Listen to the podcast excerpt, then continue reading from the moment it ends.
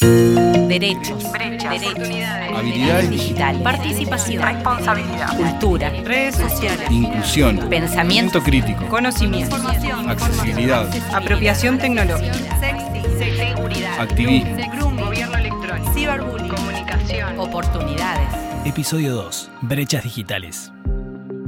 Según la primera acepción del diccionario de la Real Academia Española, una brecha es una rotura o abertura irregular, especialmente en una pared o muralla. Esta idea de abertura irregular es la que se ha tomado de distintas disciplinas y ámbitos académicos para hablar de brechas sociales, brechas económicas, brechas de género, brechas generacionales, entre otras. Una abertura irregular es un espacio que separa, generando diferencias entre quienes quedan de un lado o del otro del mismo. Un espacio que no es uniforme, sino que varía en tamaño y forma. Las tecnologías abren oportunidades de participación e inclusión, pero también generan nuevos retos y formas de exclusión. Cuando hablamos de brecha digital, hacemos referencia a un fenómeno complejo que comprende aspectos políticos, económicos, sociales y culturales, y se relaciona íntimamente con problemas estructurales de la sociedad, como la pobreza, el desempleo, la precarización del trabajo o la inequidad en la distribución de la riqueza. Asimismo, la brecha digital se relaciona con otras condicionantes que generan exclusión vinculadas a diversidades culturales, sociales, funcionales, motoras o cognitivas y cuantas otras que podríamos seguir enumerando. En contextos desiguales, la apropiación y utilización de las tecnologías digitales también es desigual. Las nuevas brechas están en las prácticas, las competencias y los usos de las tecnologías. Para promover el desarrollo de ciudadanía digital, necesitamos reducir las brechas digitales. En el episodio de hoy, vamos a reflexionar sobre brechas digitales y su relación con la ciudadanía digital. Hola, mi nombre es Patricia Brown. Y yo soy Patricia Medina, y junto a Silvana Carballo les acompañaremos en la primera temporada de este podcast, denominado Ciudadanía Digital en Movimiento. En el episodio anterior conversamos sobre el porqué de la ciudadanía digital y también vimos algunas definiciones posibles. En esta oportunidad abordaremos el tema de la brecha digital o brechas digitales. ¿Podemos hablar de una brecha o son varias brechas digitales? ¿Por qué es importante este tema para el desarrollo de ciudadanía digital? Para ayudarnos a comprender el tema que nos convoca, consultamos a referentes en la temática de Uruguay y la región. Nuestra primera invitada es Roxana Morduchowicz. Roxana es doctora en comunicación por la Universidad de París y consultora de la UNESCO en temas de educación y tecnología, especialista en cultura juvenil y en la relación de infancias y adolescencias con las pantallas e Internet. Asesora a ministerios de educación de América Latina, Europa Oriental, África y Asia sobre la utilización de las tecnologías en el ámbito educativo. Escuchemos qué nos dice Roxana sobre la brecha digital. Bueno, hasta hace unos años tradicionalmente eh, la inclusión digital estaba definida por el acceso a las tecnologías Internet. Los conectados y los desconectados, aquellos que tenían acceso a la conectividad o a las tecnologías a un dispositivo eran los que estaban incluidos. Obviamente el acceso sigue siendo fundamental, especialmente en un continente como América Latina, tan inequitativo, uno de los más desiguales del mundo. Entonces tenemos que seguir hablando del acceso a las tecnologías e Internet, pero como punto de partida. Hoy el acceso no alcanza para definir la inclusión digital. Es el punto de partida, pero no puede ser también el de llegada.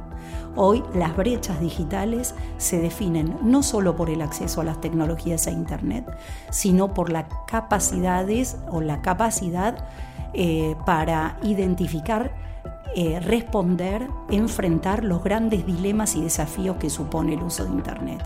Hoy la palabra clave es competencias, es decir, contar con estas competencias que nos permitan entender cómo funciona el entorno digital qué son las noticias falsas, por qué el discurso del odio, qué significa la privacidad, qué son las huellas digitales, cuáles son los usos no éticos, por ejemplo, de la inteligencia artificial, qué es la big data, por qué usan nuestra información, estos cómo se participa de manera virtual, online, es decir, estos son los grandes dilemas y nuevos dilemas que genera el uso de Internet. Necesitamos entonces competencias que nos permitan entender, enfrentar, responder estos dilemas. Entonces, sí al acceso, porque de lo contrario, solo los privilegiados económicamente tendrían una ciudadanía digital. Entonces, sí al acceso, pero es el punto de, de partida y no, como dijimos, puede ser también el de llegada. El de llegada es la capacitación, las competencias eh, y las brechas digitales están definidas justamente por aquellos que no tienen esta formación y esta capacidad. Roxana plantea que hasta hace algunos años la inclusión digital se definía por la posibilidad de acceso a dispositivos y a Internet, los conectados y los no conectados, los que tenían dispositivos y los que no lo tenían. Sin embargo, plantea que hoy el acceso no alcanza para definir la inclusión digital. Continuando con esa línea, sostiene que actualmente la brecha digital está definida por la capacidad de responder y enfrentar los grandes dilemas y desafíos que supone el uso de Internet, y para ello es necesario desarrollar competencias que permitan comprender cómo funciona el entorno digital. Matías Dudel es licenciado en Sociología y tiene una maestría y un doctorado en esa área. Además es licenciado en Psicología. Es responsable de la Secretaría de Investigación y profesor asociado del Departamento de Comunicación de la Universidad Católica del Uruguay. Se especializa en el estudio de las desigualdades y los derechos digitales de niños, niñas y adolescentes. Escuchemos a Matías. Cuando uno habla de, habla de brechas digitales, en realidad hoy en día, eh, los que trabajamos como investigando esto, se habla más de inequidades digitales o desigualdades digitales. Porque no es una cosa de sí o no, sino que es una cosa de bastante grados y graduación y de, es como multinivel, hay muchos aspectos a la vez. Obviamente, eh, tener acceso a dispositivos digitales es como la base de la pirámide.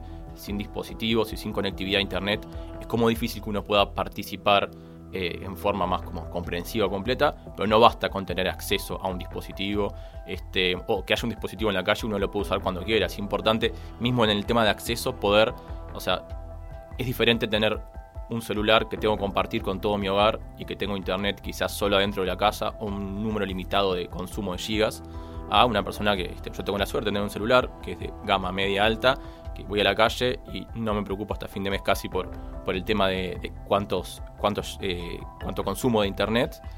Puedo usarlo para, ver cuándo viene el ómnibus, para, para pagar cosas por internet, para, este, para hablar con gente, para arreglar salidas. Eh, es, distinto la, la, calidad, la calidad del dispositivo y la calidad de la conectividad también hace a pequeñas diferencias. Una vez que pasamos del acceso, que igual pueden mantenerse brechas de acceso y uno está usando internet, ahí está la forma en que uno usa Internet, también es relevante. Hay algunos usos de Internet que son más vinculados al entretenimiento, que casi todos lo hacemos, y es importante, por ejemplo, yo creo que en la tercera edad, este tipo de usos de consumir contenido, eh, entretenimiento, es altamente importante en todo momento, pero podría ser hasta más importante para una persona que, tiene más horas este, libres del día, eh, que no quiere decir que hayan otras cosas que, que también sean relevantes, eh, como por ejemplo usarlo para para hacer pagos por internet, la banca electrónica, hacer trámites con el Estado, este, bueno, contactarse con gente, organizar cosas. Matías plantea que en vez de hablar de brechas, corresponde hablar de inequidades digitales, dado que es un fenómeno con varios niveles y con muchos aspectos a la vez. En esos niveles, el acceso está en la base de la pirámide, en el primer nivel de las inequidades. Luego plantea que el segundo nivel es clave y corresponde a las habilidades digitales. ¿Qué sé hacer en Internet? Finalmente, el tercer nivel es el de los resultados tangibles del uso de Internet. Hay ciertos usos combinados con determinadas habilidades que permiten obtener ventajas, beneficios, resultados positivos para cada persona. Escuchemos qué dice Matías al respecto. Y después llegamos a como un nivel que para mí es el clave, que es el de las habilidades digitales. Que es esto de, de nuevo, el concepto de alfabetización digital, competencias digitales, qué sé hacer en Internet. Puede ser que alguien decida no usar Internet para pagar cuentas del banco, porque no quiere, que es diferente a cuando alguien lo hace porque no sabe cómo hacerlo. No tiene posibilidad de hacer eso por sí mismo y quizás tampoco tenga nadie que lo ayude. Y este nivel de habilidades es lo que es, creo que se puede traducir más literalmente a, esta idea de, alfabetización tradicional, sea este, lectoescritura. Acá hay cosas que no es solamente, eh, en inglés se llama conocimiento como de botones, de apretar botones, sino por ejemplo es saber qué cosas puedo compartir por redes sociales y qué no. Y hay un último nivel, que, este, que se llama como el tercer nivel de brecha, eh, si hablamos de brecha, que es el de los resultados tangibles. Acá está el ejemplo. De nuevo, alguien, imagínense el portal de este, Uruguay, Uruguay Trabaja, que hay que, este, el portal del estado de búsqueda de trabajo. Para aplicar, uno tendría que saber usar una computadora y tener acceso a ella es diferente ahí que si, la tengo en la casa, que la puedo hacer en cualquier momento, o si tengo que ir a, la escuela, a una biblioteca o al trabajo. Imagínense que sí tengo acceso. Después está todo el tema de saber usar, pero no, solamente Internet, saber usar un procesador de texto para armar un currículum razonable. Después está el otro de, usar Internet para buscar trabajo. Ahora, todo eso es importante, pero no me asegura que tenga un resultado tangible en mi vida. Que haber hecho eso me, dé una ventaja frente a no haberlo hecho. Ese tercer nivel es los resultados tangibles del uso de Internet. Es diferente si yo busqué trabajo por Internet, así yo conseguí trabajo por haberlo buscado por Internet. Capaz que es una, distinción más sutil, pero ahí es importante entender que hay ciertos usos de Internet combinado con habilidades y cierto acceso que permiten obtener ventajas eh, frente a hacerlo solamente offline, sea conseguir pareja. O sea, ahora capaz que usar Tinder, mucha gente cree que solo se usa para buscar parejas de una noche, mucha gente consigue parejas estables, o si quiere tener pareja una noche tampoco está mal, a través de esas apps. Y quizás no podría hacerlo este, alguien es más tímido o, no, le gusta salir tantos a, a bares o a boliches. E, ese beneficio de haber obtenido algo que para uno es positivo, creo que es como eh, la última dimensión de la brecha y lo que deberíamos apuntar es que con la ciudadanía digital todo el mundo tenga la herramienta para poder conseguir más beneficios y aspectos positivos, que también hay aspectos negativos, eso creo que hay que aclararlo, sobre el uso de Internet. Patricia Díaz es abogada y magíster en Relaciones Internacionales. Es docente de la Universidad de la República y de la Universidad Tecnológica del Uruguay. Además es responsable del Laboratorio de Datos y Sociedad de Data UI y líder pública de Creative Commons Uruguay. Trabaja en líneas de investigación para favorecer el acceso al conocimiento en la era digital. Patricia nos introduce de lleno en la complejidad del tema, abriendo un abanico de brechas o subbrechas que componen la brecha digital. Por ejemplo, las brechas en relación a las personas mayores y las brechas de las personas con discapacidad. Menciona también algunas brechas más sutiles, como el acceso a contenidos en función del idioma y la brecha de acceso legal a bienes culturales. Escuchemos lo que dice Patricia en relación a estas brechas. Cuando hablamos de brechas digitales, eh, lo primero que pensamos es en, la brecha de acceso.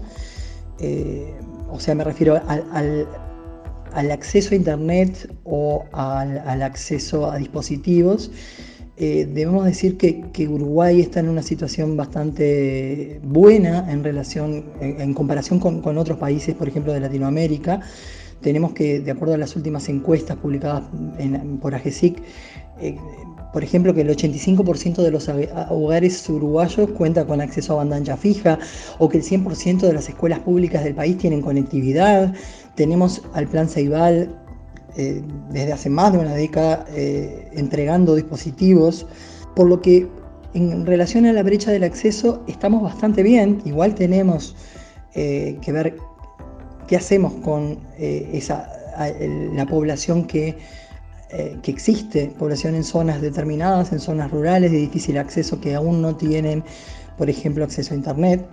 Pero esa no es la principal preocupación quizá en Uruguay. Hoy tenemos otro tipo de brechas que no se solucionan brindando dispositivos o brindando Internet de calidad y a un precio asequible.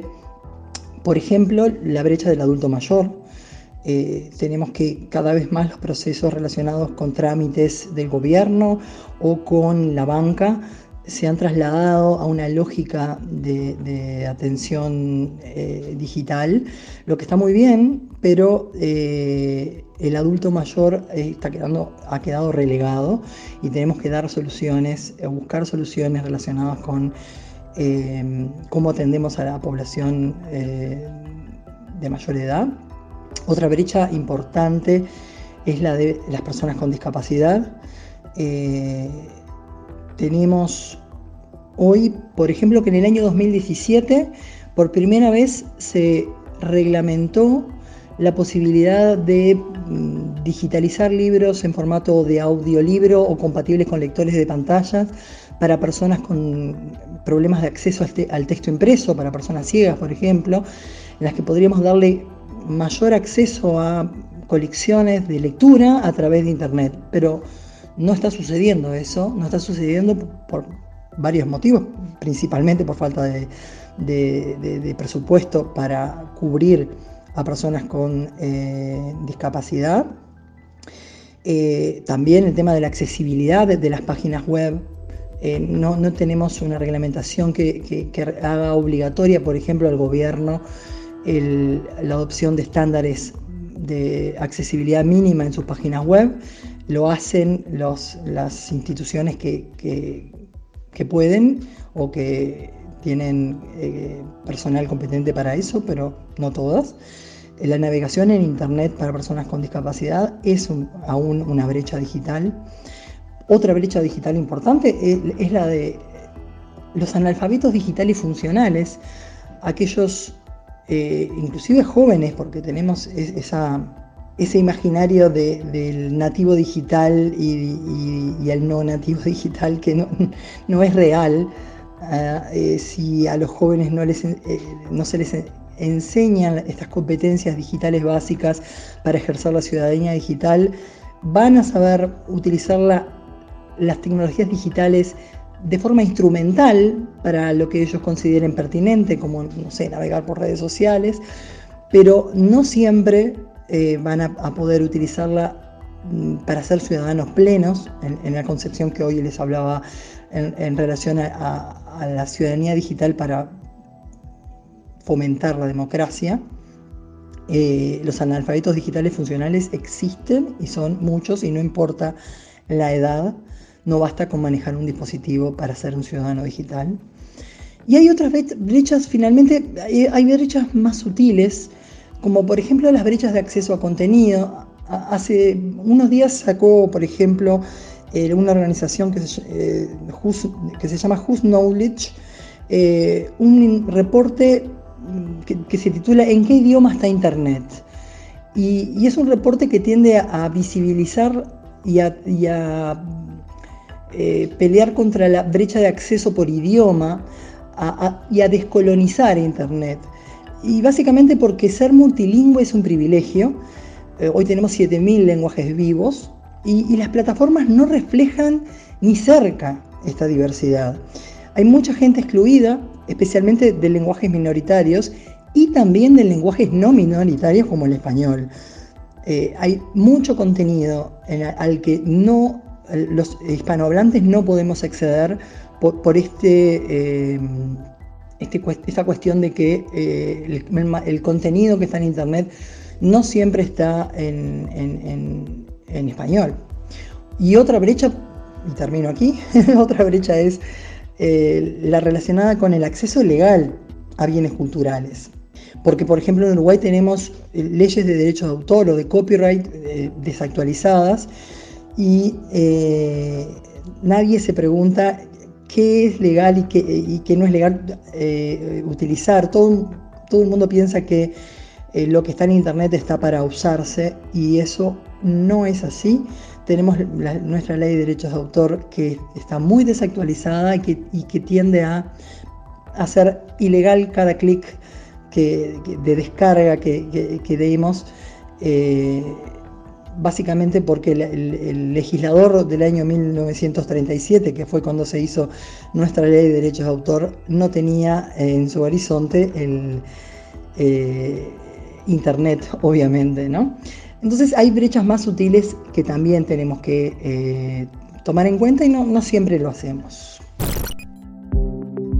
Las voces entrevistadas aportan distintos elementos que nos permiten ampliar nuestra mirada sobre la brecha digital o mejor dicho, las brechas digitales. Todos concuerdan que en el primer nivel se encuentran las brechas de acceso a dispositivos y a Internet. Luego aparecen otras brechas vinculadas al uso, a la apropiación tecnológica y a la participación. Es en este segmento de brechas donde en Uruguay tenemos un gran desafío. Si bien la infraestructura y el acceso a las tecnologías digitales e Internet son condiciones necesarias para reducir las brechas digitales, garantizarlas no es suficiente. El fenómeno de las brechas digitales es complejo y multidimensional. La irrupción de lo digital no solo genera nuevas formas de exclusión, sino que al interactuar con otras desigualdades como las económicas, las culturales, de género, cognitivas, funcionales, generacionales, étnicas, por mencionar algunas, puede profundizarlas. Las brechas digitales dejan en evidencia que las personas, aunque alcancen el acceso a las tecnologías digitales, no logran obtener los mismos beneficios, oportunidades o servicios asociados a ellas. En contextos desiguales, la apropiación tecnológica es desigual. Se hace necesario realizar esfuerzos específicos enfocados en la inclusión para contribuir a la reducción de las brechas digitales de forma de promover una ciudadanía plena, donde todas las personas puedan aprovechar las oportunidades que brindan las tecnologías de la información y la comunicación el desarrollo de ciudadanía digital debe contribuir a reducir las brechas digitales y la reducción de las brechas digitales debe contribuir al desarrollo de la ciudadanía digital. Esperamos que hayan disfrutado de este episodio así como lo hicimos nosotras. Hasta la próxima. Agradecemos a Roxana Morduchowicz, Patricia Díaz y Matías Dodel por su participación. Esto es Ciudadanía Digital en Movimiento, un podcast del Grupo de Trabajo de Ciudadanía Digital de Uruguay.